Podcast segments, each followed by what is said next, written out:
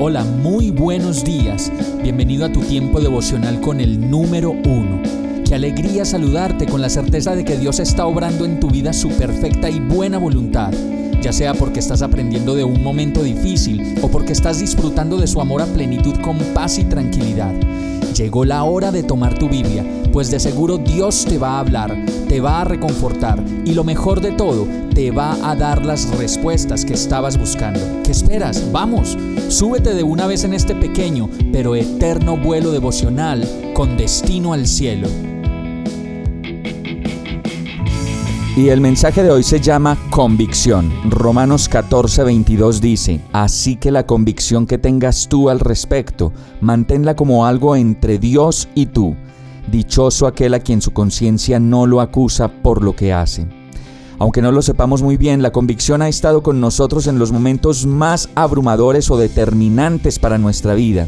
Y por eso sabemos que hemos tomado decisiones por convicción porque sabemos que es una buena opción juntarme con esa persona y decidir estar con ella para el resto de la vida o decidir determinantemente dejar de hacer eso que me hace tanto daño. Necesitamos convicción para salir de una adicción o de una codependencia, de una situación que nos hace daño o que nos hace retroceder. Pero lo más hermoso de la convicción es que detrás de ella se detiene siempre de la manera más discreta la persona de Jesús quien es realmente quien nos trae el equilibrio que necesitamos para decidir, pues todo aquello que nos traiga la paz, que sobrepasa todo entendimiento y que corresponda con su palabra, siempre nos traerá lo mejor para nuestras vidas. Por eso esta palabra dice que esa convicción que tenemos en la vida la debemos mantener siempre como algo entre Dios y nosotros, pues es la única manera de encontrar dicha al saber que nuestra propia conciencia no nos acusa, por lo que hacemos o por lo que estamos haciendo. Vamos a orar. Amado Dios, hoy más que nunca te necesito una vez más en mi vida.